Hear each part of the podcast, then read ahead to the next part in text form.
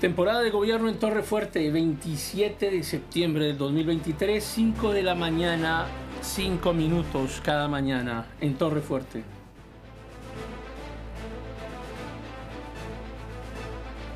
Los que habían arrestado a Jesús lo llevaron ante Caifás, el sumo sacerdote, el cargo que ejercía este hombre, sumo sacerdote, representante de Dios ante el pueblo de Israel.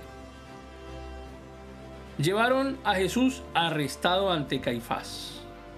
Y allí se habían reunido los maestros de la ley y los líderes religiosos, todos los grandes líderes de la iglesia de aquella época, de la congregación de aquella época, los maestros, los líderes religiosos.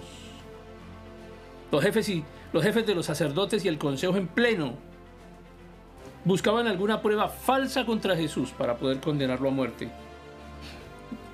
Note que la escritura no dice que estaban buscando alguna prueba contra Jesús. Claramente dice, estaban buscando una prueba falsa contra Jesús para poder condenarlo a muerte, pero no la encontraron a pesar de que se presentaron muchos testigos falsos. Hasta que se presentaron dos. Uno que dijo, de Jesús puedo destruir este templo de Dios y reconstruirlo en tres días. Y entonces aparece el sumo sacerdote y le pregunta que si no va a responder y qué significan las denuncias. Y Jesús se queda callado y el sacerdote insiste, te ordeno en el nombre del Dios viviente que nos digas si eres el Cristo, el Hijo de Dios. Tú lo has dicho, respondió Jesús. Ha blasfemado, exclamó el sumo sacerdote rasgándose las vestiduras.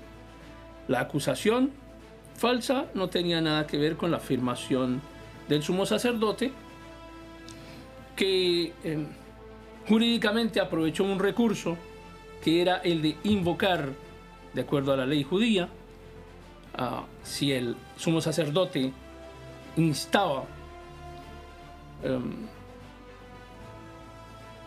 mediante la expresión de ordenar en el nombre del Dios viviente que se respondiera algo. Y era tradición del judaísmo que debería respondérsele al sumo sacerdote. Por eso Jesús no se queda callado, sino le dice, tú lo has dicho.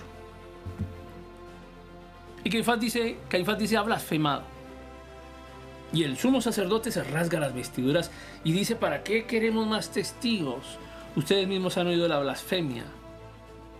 Y le pregunta a la multitud que está allí, a los líderes, ¿qué piensan de esto? Y ellos contestan, merece la muerte.